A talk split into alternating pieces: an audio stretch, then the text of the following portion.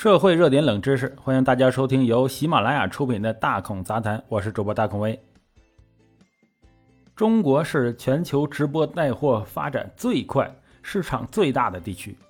这个庞大市场有两座绕不开的大山，那就是薇娅和李佳琦。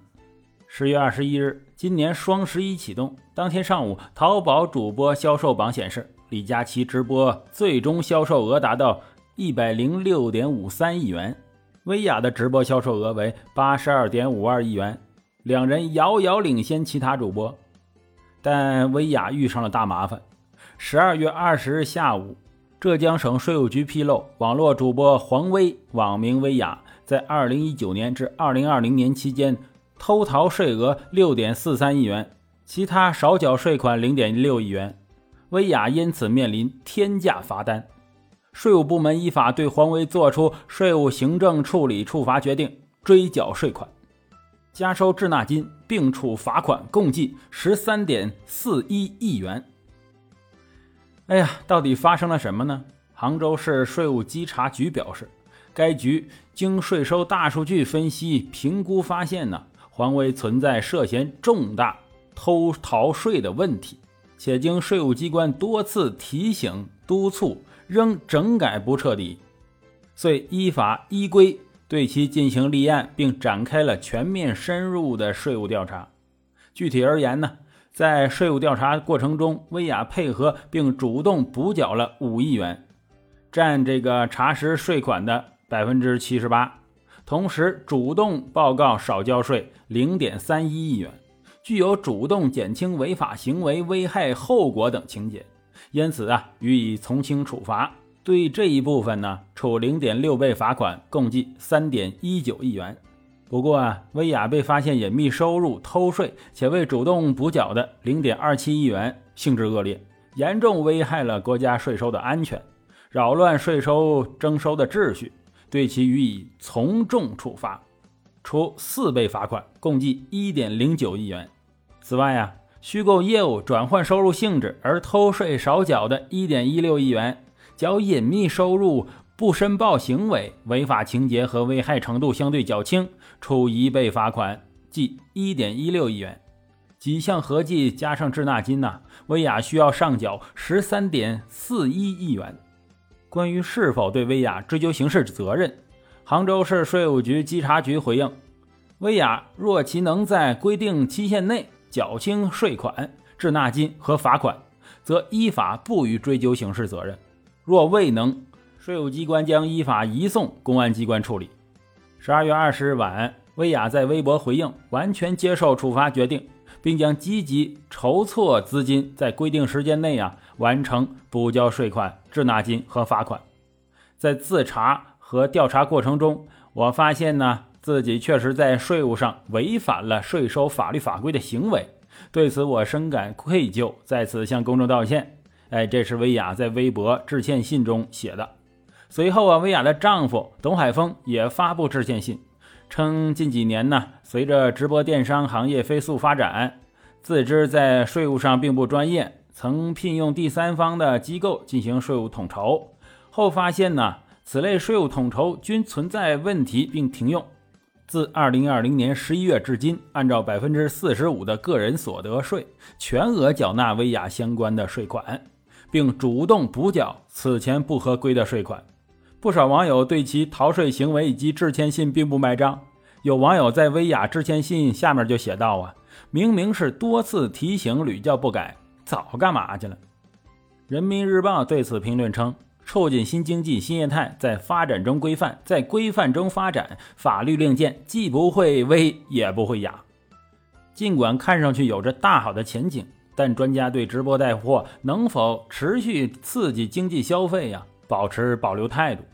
薇娅近一次直播在十二月十九日进行，原定于十二月二十日晚的彩妆直播带货，在十二月二十一日淘宝带货节进行直播带货，均已取消。同时啊，薇娅的淘宝直播间、微博、抖音、小红书账号等均被封禁。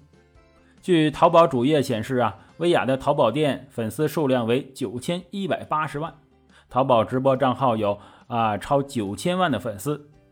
网经社电子商务研究中心零售部的主任、高级分析师莫代清提到啊，这样的粉丝量，无论是对千寻文化，哎，就是这个薇娅丈夫董海峰名下的公司，还是对薇娅个人来说，都潜藏着巨大的流量和变现率。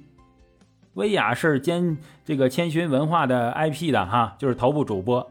虽说啊，公司旗下有五十位主播达人，但对薇娅的依赖性太强了。随着薇娅被封杀，无论是她自己本身呢，或是公司，都会遭受极大的损失。此前已有带货主播因为偷税逃税遭到惩罚。上个月啊，主播雪梨和林珊珊被处罚，分别被罚六千五百五十五点三一万。还有两千七百六十七点二五万元。被罚后，两人的店铺都被冻结了，社交账号也被冻结了。更早在八月底，女星郑爽因逃税啊，被中国税务部门重罚二点九九亿元。九月，中国国家税务总局发布通知，对存在涉税风险的明星艺人、网络主播进行一对一的风险提示和督促整改。要定期开展对明星艺人、网络主播的双随机、一公开的税收检查。中国现在现行的个人所得税统一适用于百分之三到百分之四十五的超额累进税率缴纳，个人取得的经营所得单独纳税，适用百分之五到百分之三十五的超额累进税率。该事件的主要处罚原因是虚构业务。把从有关企业取得的个人工资薪金和劳务报酬所得转换为个人独资企业的经营所得，这种做法呀，明显具有偷逃个人所得税的恶意啊，属于这个税收征收法规规定的偷税行为。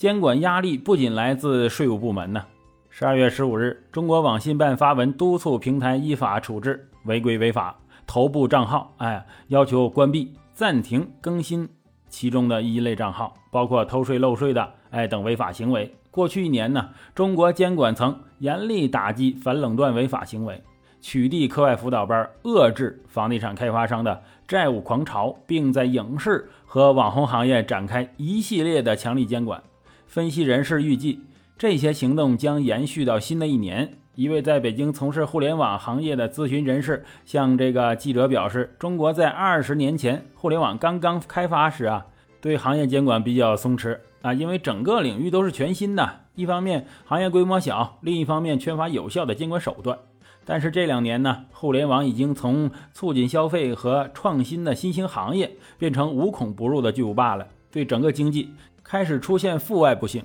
比如数据安全、金融安全、垄断。”偷逃税等等，因此啊，明显感觉到政府的大手在紧收，不断规管这些领域。这不禁让大孔想起崔健的一句歌词：“不是我不明白，这世界变化快，世界变化太快了。所以呢，哎，这个监管当然有时候就跟不上。但是呢，我们慢慢的都会把它完善。这个行业只有完善了之后呢，才能健康的发展。”